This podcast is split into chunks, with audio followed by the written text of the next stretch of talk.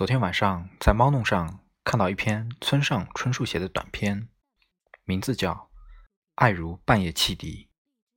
故事很短，也很暖。在这里，我要把它读给你听。女孩问男孩：“你喜欢我喜欢到什么程度？”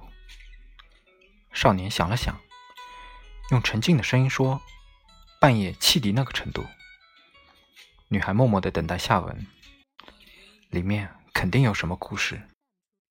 一次半夜突然醒来，她开始讲述，确切时间不清楚，大约两三点吧，也就那个时间，什么时候并不重要。总之，夜深时分，我完完全全孤单一人，身边谁也没有，好吗？请你想象一下，四下漆黑一片。什么也看不见，什么也听不见，就连时钟声都听不见。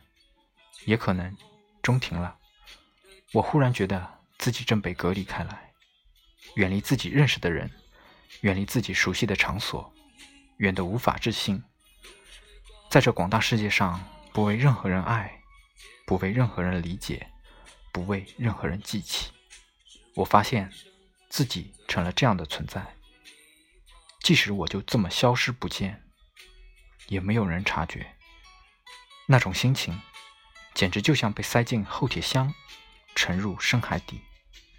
由于气压的关系，心脏开始痛，痛得像要咔嚓咔嚓裂成两半。这滋味，你可知道？少女点点头，想必她是知道的。少年继续说道。这大概是人活着的过程中所能体验到的最难以忍受的一种感觉，又伤心又难受，恨不得直接死掉算了。不不，不是这样，不是死掉算了，而是假如放在那里不管，就真的死掉了。因为铁箱里的空气越来越稀薄了。这可不是什么比喻，是真的。这也就是深夜里。孤单单醒来的含义，这你也明白。少女再次默默点头。少年停了一会儿。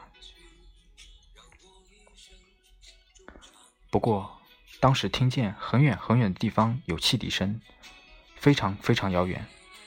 到底什么地方有铁路呢？莫名其妙。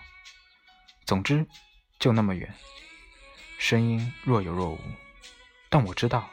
那是火车的汽笛声，肯定是。黑暗中，我竖耳细听，于是又一次听到了汽笛声。很快，我的心脏不再痛了，时针开始走动，铁箱朝海面慢慢浮升，而这都是因为那微弱的汽笛声的关系。